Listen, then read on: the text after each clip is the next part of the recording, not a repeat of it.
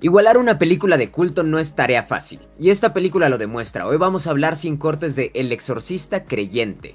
Una película que obviamente da como continuidad hasta cierto punto de la película que vimos, bueno, que se estrenó en los 70s, obviamente nosotros no la habíamos visto, pero pues es una película que yo creo que es rara la persona que no la ha visto.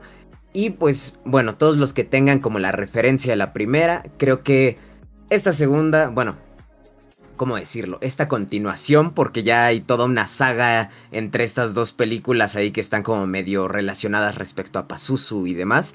Este, yo creo que no van a encontrar algo muy novedoso, una película que se lleva pues dos horas de tu vida nada más y no entrega gran cosa. Amigo, la verdad es que yo no disfruté mucho el tiempo que me la pasé en la sala de cine. Sabemos que es una película de exorcismo, sabemos a qué va a llegar y todo, pero creo que podrían haber intentado algo nuevo y no tanto replicar la fórmula de la primera, ¿no crees? Y aparte, aparte de eso, coincido, sí, estoy, estoy completamente de acuerdo con eso, pero además, eh, algo que te comenté, digamos, fuera de grabación, fue que creo que la arruina demasiado el trailer. Porque hay decisiones interesantes, hay decisiones que siento que, le pudieron haber sacado un poco más de, brillo. Y a final de cuentas te lo muestra en el trailer y, y pues te arruina muchas, muchas sorpresas.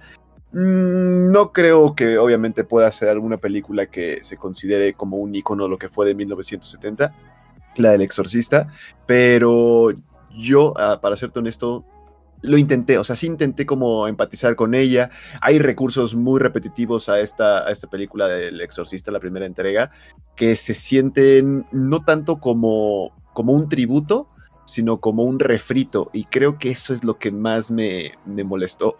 Eh, responsables, justamente el director David Gordon Green, que ya lo hemos visto anteriormente en, también producciones como Halloween Ends, que pues pone fin a la historia de Michael Myers, que también es una historia donde no muchos terminaron contentos, incluyéndonos. Y entonces yo creo que eh, hay decisiones que se están tomando que no funcionan, hay, toca tema también, la, crítica y la gente no la está recibiendo muy bien porque toca temas muy sensibles, ¿vale? Eh, religión, posesiones, abortos, eh, algunos mencionan también la inclusión forzada, que sí se ve. Entonces es como...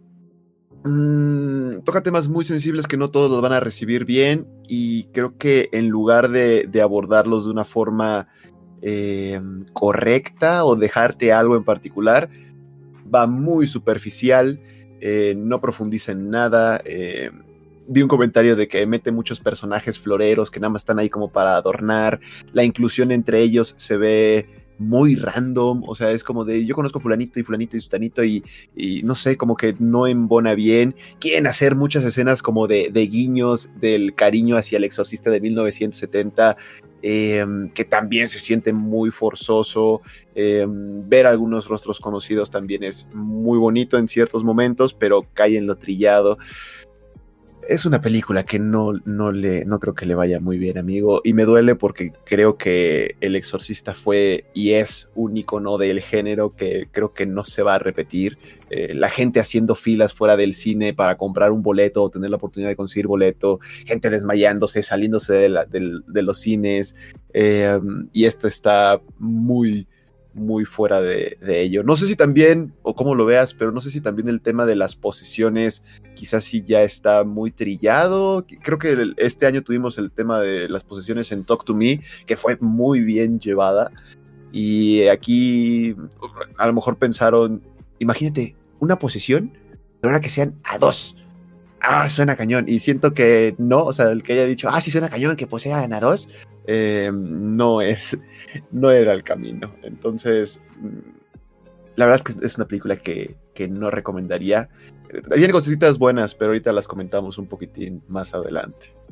Creo que justo lo que dijiste hace unos momentitos es lo que encuentro como de los errores de la película. Creer que más va a hacer que sea mejor. O sea, en lugar de que sea una persona poseída, vamos a tener dos. En lugar de que tengamos un padre exorcista, vamos a tener de diferentes religiones haciendo un rito distinto. Digo, intentaron como llevar a cabo algo diferente porque sí, casi siempre vemos como el exorcismo católico y todo y no se me hacía una mala idea, pero llegó un momento en el que fui a verla con un amigo y... o sea, como que se empiezan a reunir y me volteé y le dije, oye, ¿qué clase de los Vengadores es esto, no? Así como, no, tenemos que unirnos para derrotarlos. No sé, se me hizo forzadón, entonces como que ese asunto de aumentar la cantidad de, de posesiones y aumentar también la cantidad de involucrados en el exorcismo, no creo que sea algo que, que sea un acierto, o sea, al contrario, creo que le quita fuerza y tensión, ¿no? O sea, porque a final de cuentas, pues es como que tienes ahí todos los cambios, ¿no? En la película original sabíamos, algo le pasa al padre y se acabó, güey. O sea, ya, ¿no? Aquí era como, bueno, pues tenemos el relevo, vamos intentando por acá, cosas así. Intentan una escena de exorcismo también algo diferente, pero que realmente no tiene mucho ángel en, en la pantalla, ¿no? Este... No vemos alguna escena emblemática que digas, ay, eso me va a quedar en la mente por siempre.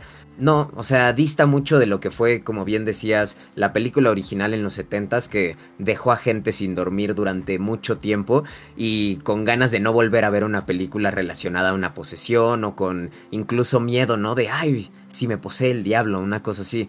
No creo que esta vaya a tener un impacto para nada, o sea, creo que sales de la sala de cine y a la media hora ya se te olvidó una parte de la película porque no tiene algo característico, nada más como que busca ahí de repente este guiño, esta cosa, pero no deja de ser una película de exorcismos más, una más al montón, que como dices, Talk to Me lo, puede hacer, lo pudo hacer bien en este mismo año, entonces tenemos la comparativa y dices, hay niveles en este tipo de cosas, hay maneras de explorarlo diferente, y pues creo que, por ejemplo, Talk to Me hace algo muy acertado que es como, no vamos a tocar la parte del exorcismo como el clímax, sino el clímax está más bien en todo lo que pasa durante la posesión, ¿no? A final de cuentas aquí tenemos desde la película original, pues cierta, ciertas escenas grotescas o cosas así durante, durante el, el exorcismo, que si lo repites aquí va a ser lo mismo, ¿no? Tal vez poder explorar como una parte gore de todo lo que pasa mientras están poseídas las niñas, porque a final de cuentas están como lesionando ellas solas.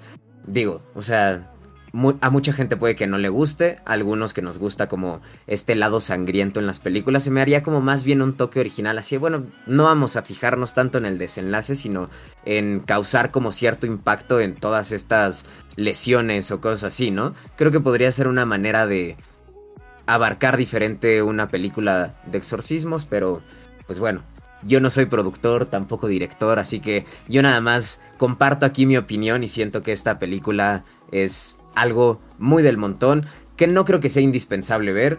Si la quieren ir a ver, pues bueno, creo que no... Puede que no la pasen tan mal, que de repente se, sea algo palomero, ¿no?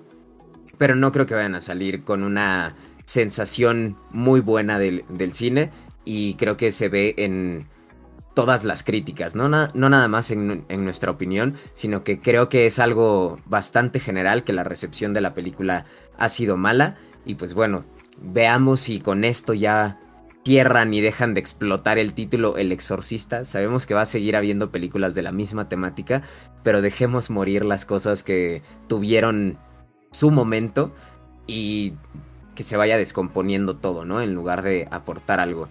Eh, pero bueno, ya nada más para comentar de rápido, creo que de los involucrados, las personas más destacables en cuanto al elenco, pues son nuestras dos niñas, que son las poseídas, que te dejo hablar de ellas. Una es justo Lydia Hewitt, que es el papel que lo hace, lleva el personaje de Ángela. Eh, lamentablemente también una niña es un personaje es más relevante que otro, se siente que se come al otro eh, sin ningún problema y eso también se pone muy triste porque se opacan entre, mejor dicho, una opaca a la otra. La segunda es Olivia O'Neill Catherine, que creo que su personaje es el, el opacado.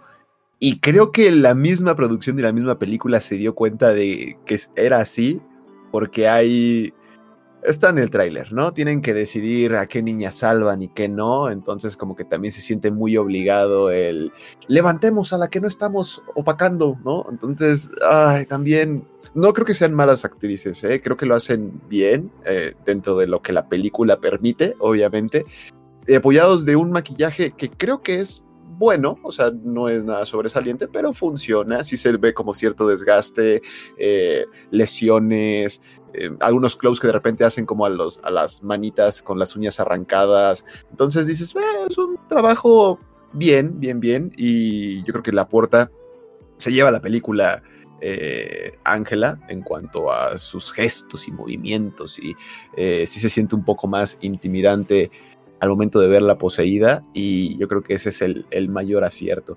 Por ellas dos creo que es la película palomerilla, o sea, es... Eh, no la puede, puede que no la pases tan mal. El tema justo es que vayan con las expectativas muy bajas. El, el prometer algo relacionado al exorcista y que se volviera como una película muy esperada este año, yo creo que no le ha jugado para nada bien a esta película y no creo que lo haga. Va a, ser, va a volver una película completamente...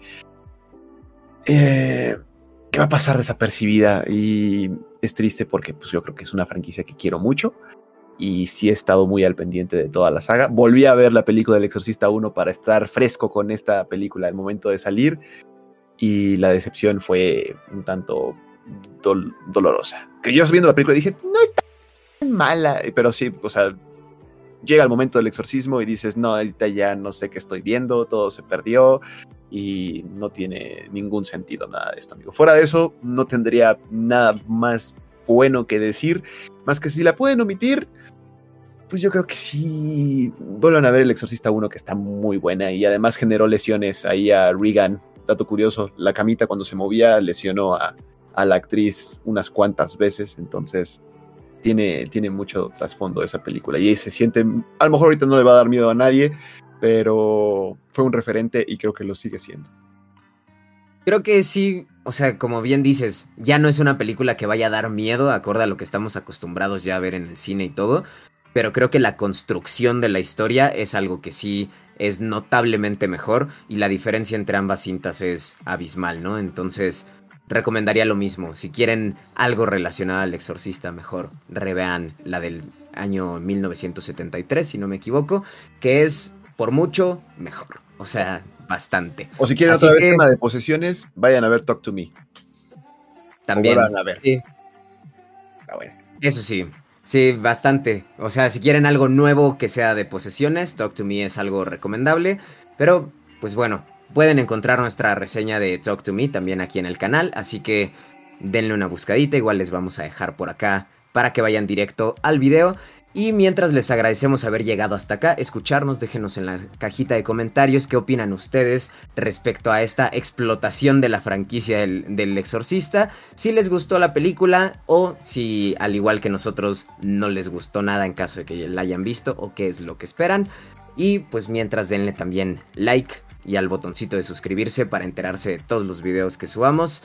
Aquí nos despedimos y nos vemos en un próximo video. Bye bye. Bye bye gente.